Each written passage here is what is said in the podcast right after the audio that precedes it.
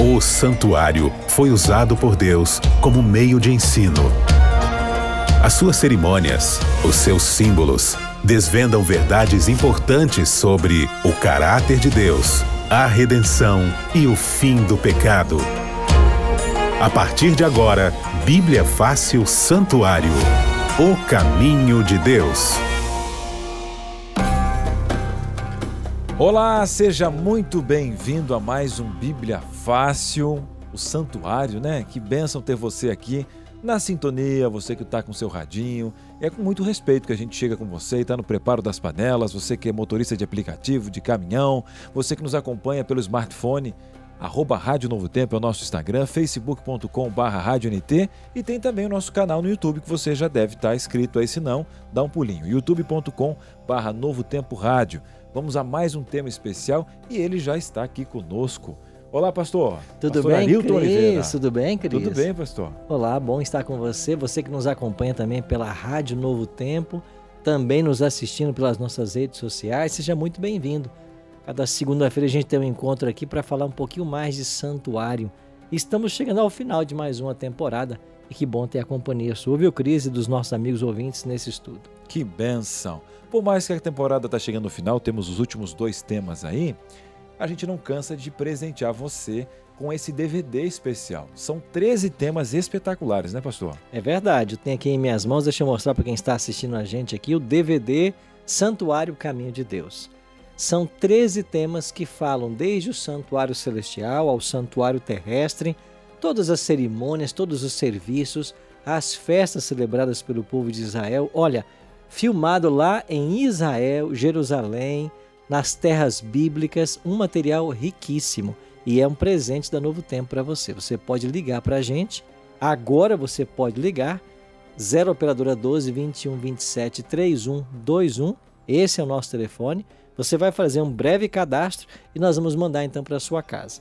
Ou se você preferir, pode mandar uma mensagem para o WhatsApp nosso aqui, e pedir o seu DVD pelo WhatsApp. É 129 8244 4449. Repetindo 129 8244 4449. Basta dizer assim: "Quero o DVD Santuário". E a gente vai fazer o seu cadastro e mandar para sua casa e você não paga nada por isso. Bom demais. Já começar o nosso programa aqui com presente. Pede mesmo, gente. Toda, toda segunda-feira você fala: "Ah, não, olha, eu tenho que colocar uma anotar e passa, passa, você não pede". Olha, quem pediu já está chegando até pelo correio, você não vai pagar nada, é um presente. Inclusive, toda semana nós damos aqui uma estudada com você sobre os temas que estão neste DVD.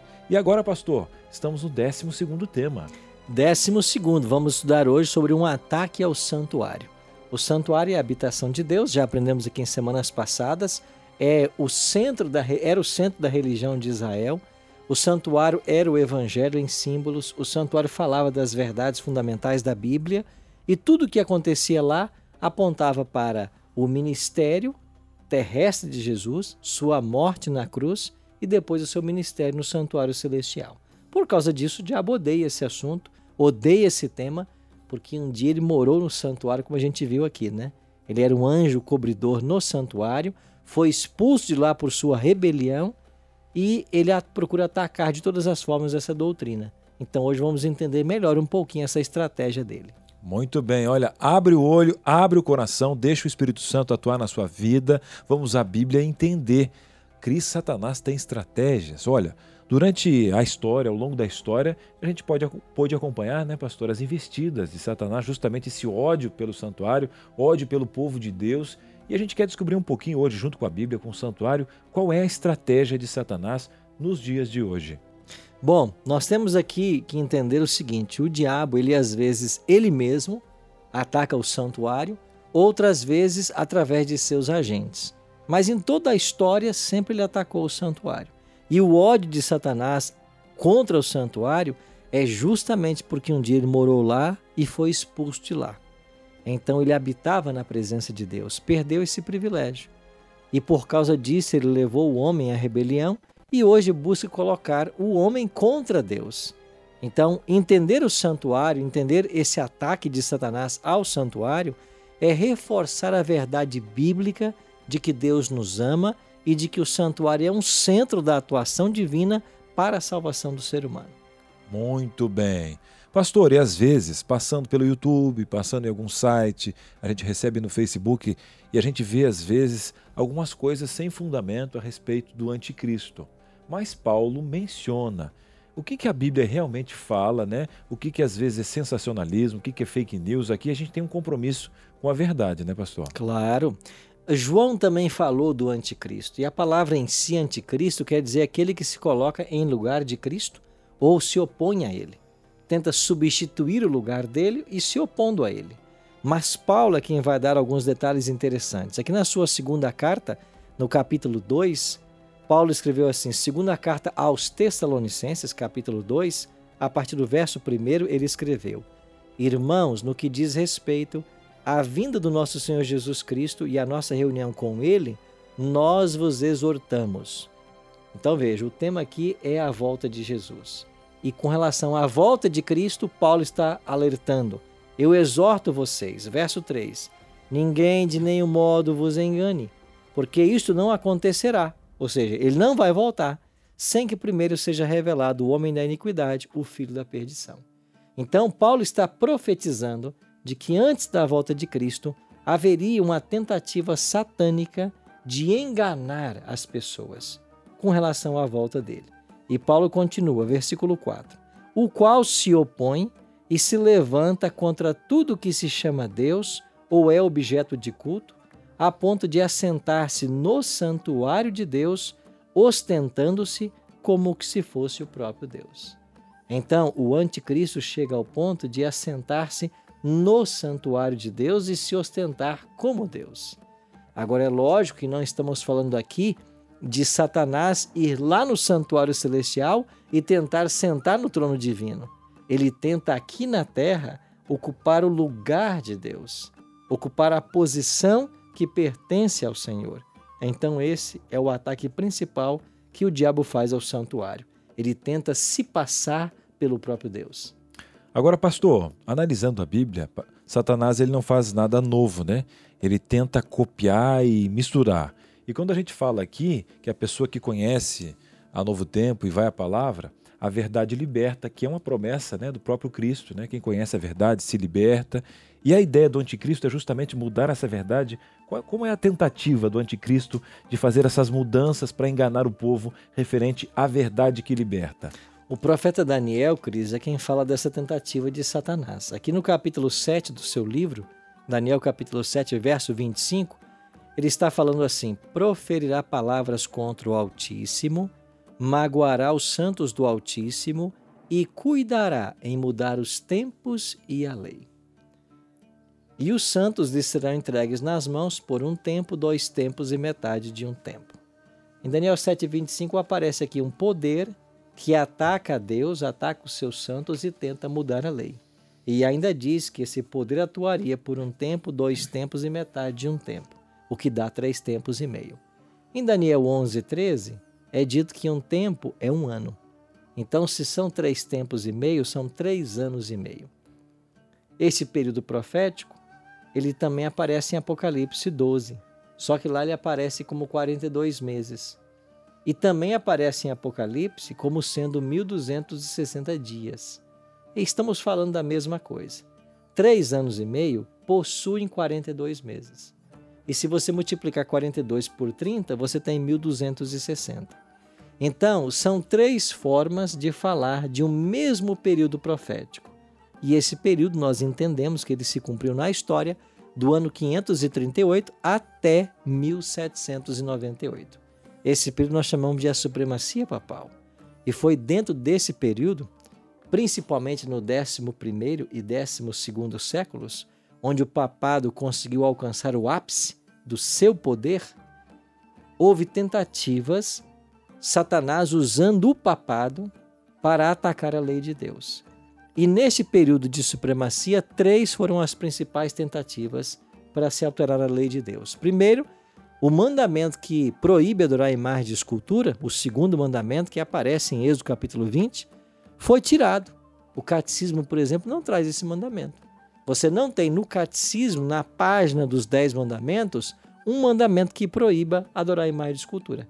Ele foi tirado do catecismo. Aí o quarto mandamento que era o sábado, eles mudaram para guardar domingos e festas. Essa foi a segunda tentativa.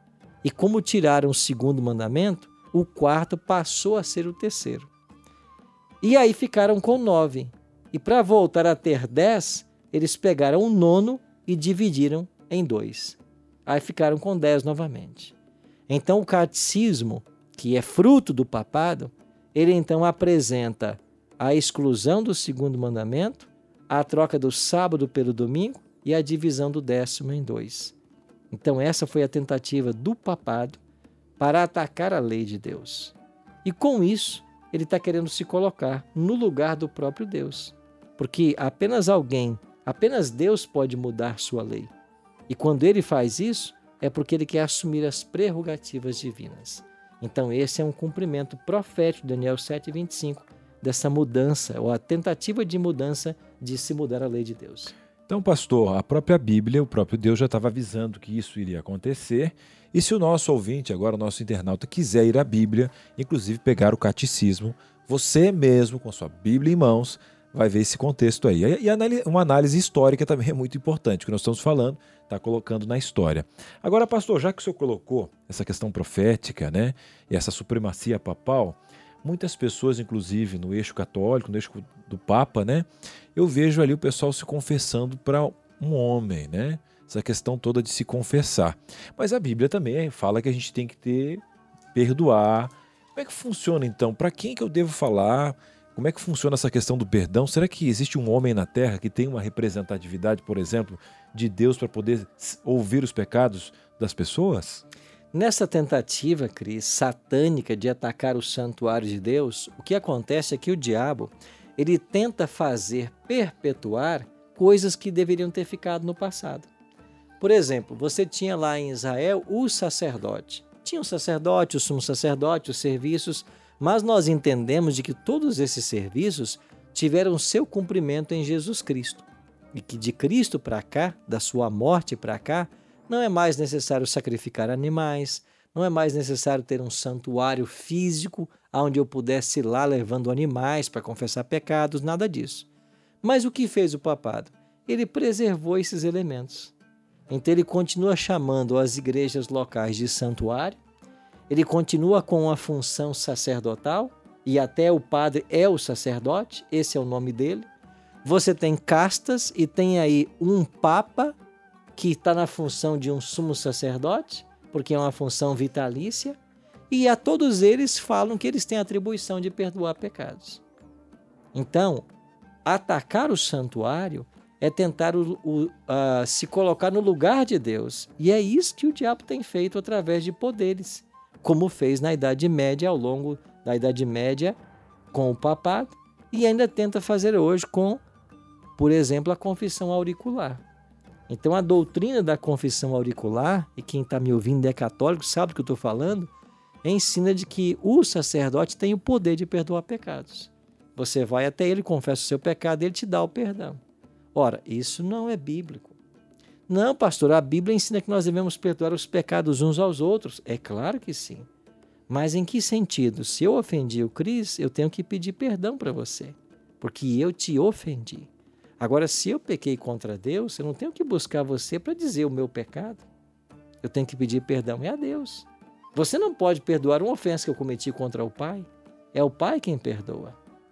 Então é aí que está a tentativa de atacar o santuário porque tira Cristo da sua função de advogado e tenta colocar o sacerdote, tenta colocar a Virgem Maria, tenta colocar os santos do clero romano, Pai Pedro, Paulo, Tiago, etc.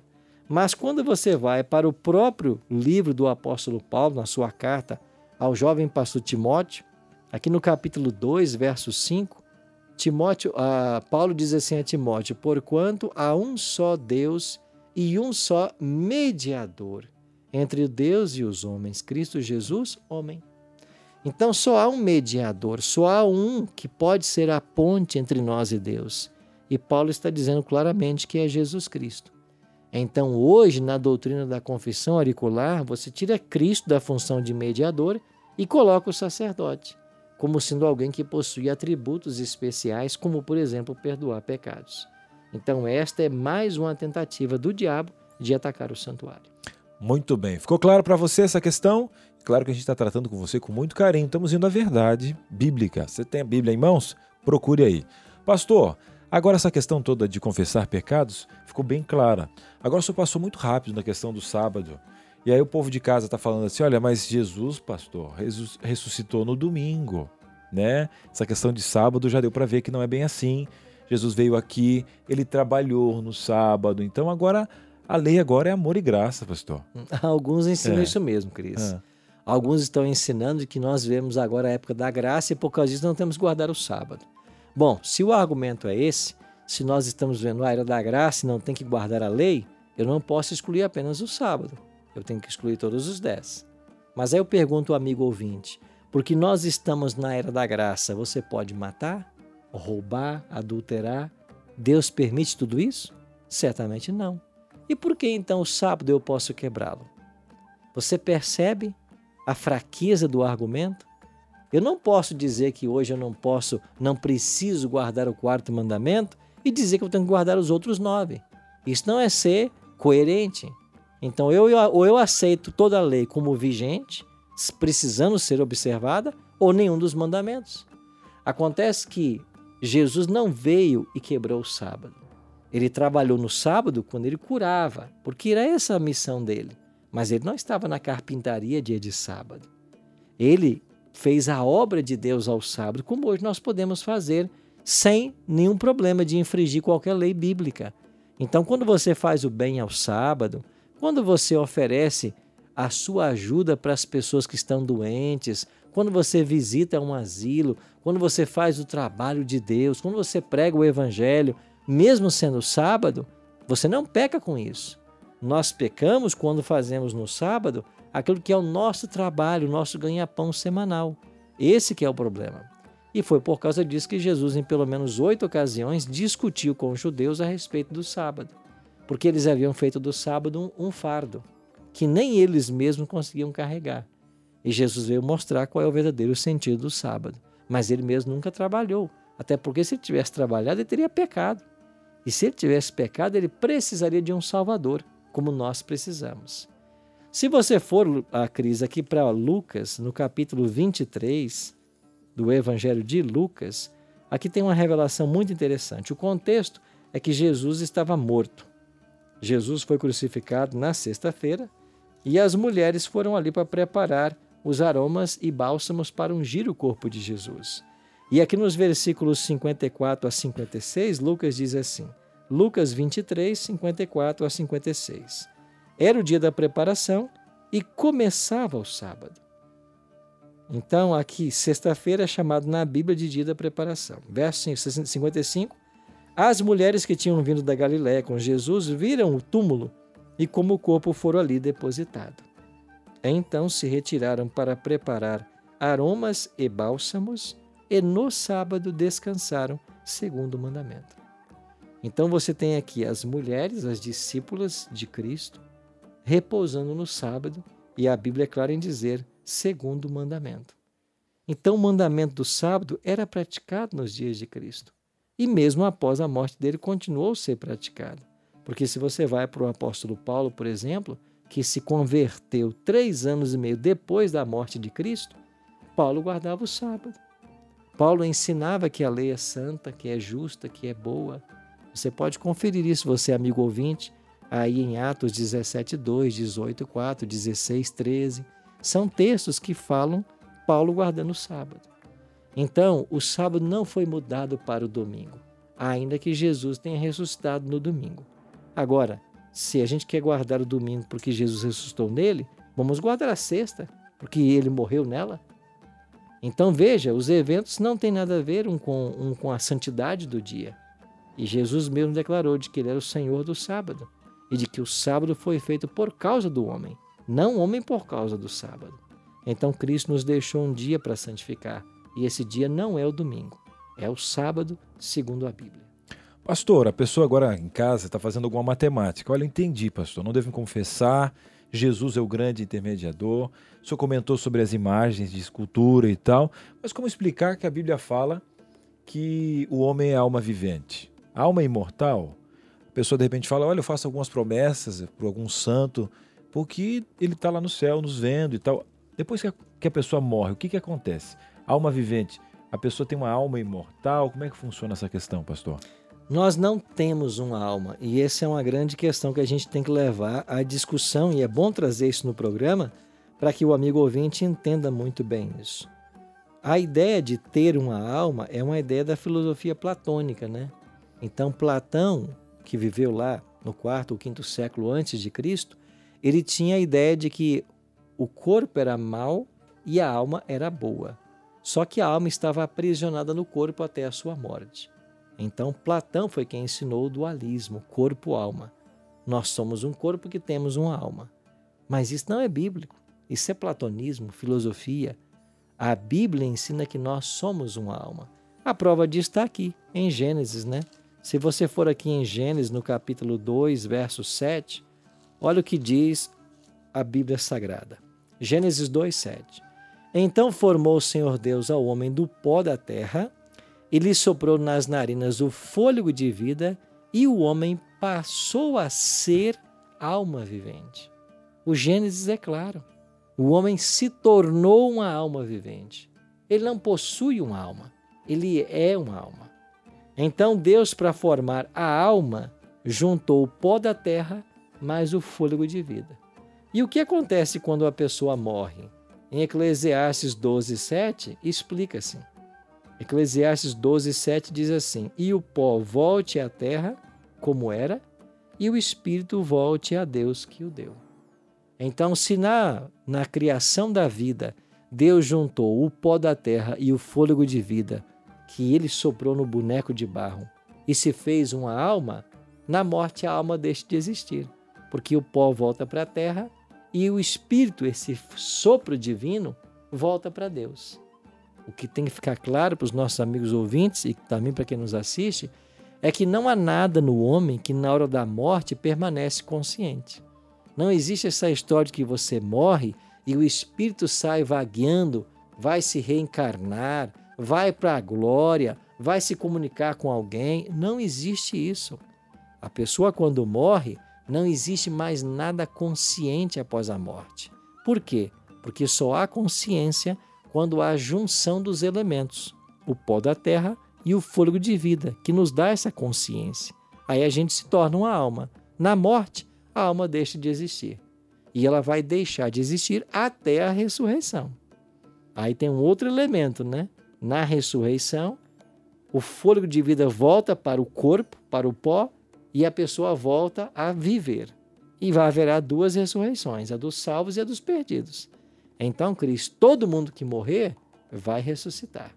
Ou na primeira ressurreição, que é a dos salvos, ou na segunda, que é a dos perdidos.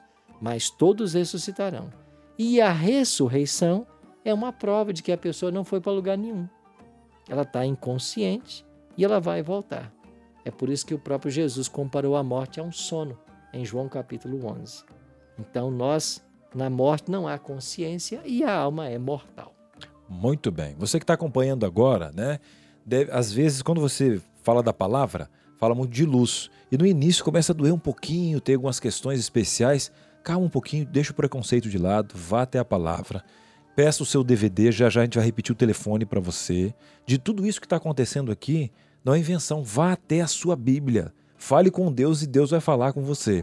Agora, pastor, muito se fala também da volta de Jesus. O senhor falou agora da ressurreição e tal. Por que é tão importante acreditar na volta de Jesus? Como eu me preparo? A pessoa que está conhecendo a palavra agora, recebendo bastante informação, ela tem que se acalmar que Jesus vai dar um tempo para ela, mas ela tem que acreditar, Jesus vai voltar e a gente não sabe a hora. Nós não sabemos nem o dia nem a hora, mas ele prometeu que prepararia lugar para nós e voltaria. Como ele nunca falhou em suas promessas, certamente essa vai se cumprir. Agora, por que é tão importante nós crermos na volta dele? Eu há pouco falei que Jesus disse que ele vai ressuscitar os mortos. E para que os mortos serão ressuscitados? Para que cada um receba a sua recompensa. Aqui em Apocalipse 22, no versículo 12, Jesus mesmo diz assim: Eis que venho sem demora. Olha a promessa de Cristo: Eu venho sem demora. E comigo está o galardão que tenho para retribuir a cada um segundo as suas obras. Então Cristo volta para quê? Para retribuir a cada um segundo as suas obras, para dar o galardão, para dar a recompensa. Então a, a volta de Jesus é uma doutrina essencial da Bíblia. E ela faz sentido porque será nesse momento que os salvos ressuscitarão. Então todo mundo que morreu salvo está no pó da terra. A Bíblia não fala que Pedro, que Paulo, que Maria estejam nos céus. Eles estão no pó da terra aguardando o dia que Cristo voltará e, pelo poder da Sua palavra, os ressuscitará. Então, salvos irão para os céus. Então, Cristo, se nós temos o desejo de viver eternamente, se temos o desejo de reencontrar as pessoas que nós amamos e que partiram, que a morte levou, nós temos que nos apegar a essa promessa de que Jesus vai voltar e os mortos ressuscitarão. Aí seremos uma família mais uma vez. E agora viveremos por toda a eternidade ao lado de Jesus. Amém. De repente você está acompanhando agora o programa sozinho e fala assim, Cris, essa mensagem chegou na hora certa, estava sem esperança, mas o meu marido queria que ele tivesse aqui está trabalhando. Vamos pedir esse DVD para você reunir a família, pegar a Bíblia, tudo isso, até o catecismo, o livro de história. Vamos à palavra? Pastor, vamos repetir o telefone para o povo de casa adquirir esse DVD? Vamos, você pode ligar agora, 12 21 27 3121. 12 21 27 3121. Ou então mande uma mensagem para o WhatsApp nosso que é 129 8244 4449. Diga assim: quero o DVD Santuário e a gente manda para sua casa. Lembrando que é totalmente de graça, não vai pagar nada. E agora a gente quer fazer um convite para você. Vamos falar com o Papai do Céu para ele ajeitar essa palavra nesse coração, acalmar você e você viver essa esperança de Cristo Jesus? Vamos juntos? Vamos orar, pastor? Vamos orar. Nosso Pai querido, muito obrigado por esses minutos que passamos estudando a tua palavra. Que o teu bom e santo Espírito esteja sempre conosco e que o nosso coração seja alimentado com a breve volta, com a esperança da tua breve volta. Nós queremos ver-te voltando em glória e majestade e para isso queremos nos preparar. Por isso nos ajuda. Oramos em nome de Jesus. Amém. Amém. Pastor, semana que vem nós estamos então, vamos vivenciar o último tema dessa temporada. O último tema, Templos do Espírito Santo. Vamos estudar sobre esse tema. Que benção. Um abraço, até a próxima, pastor. Até a próxima. Segue junto aí, hein?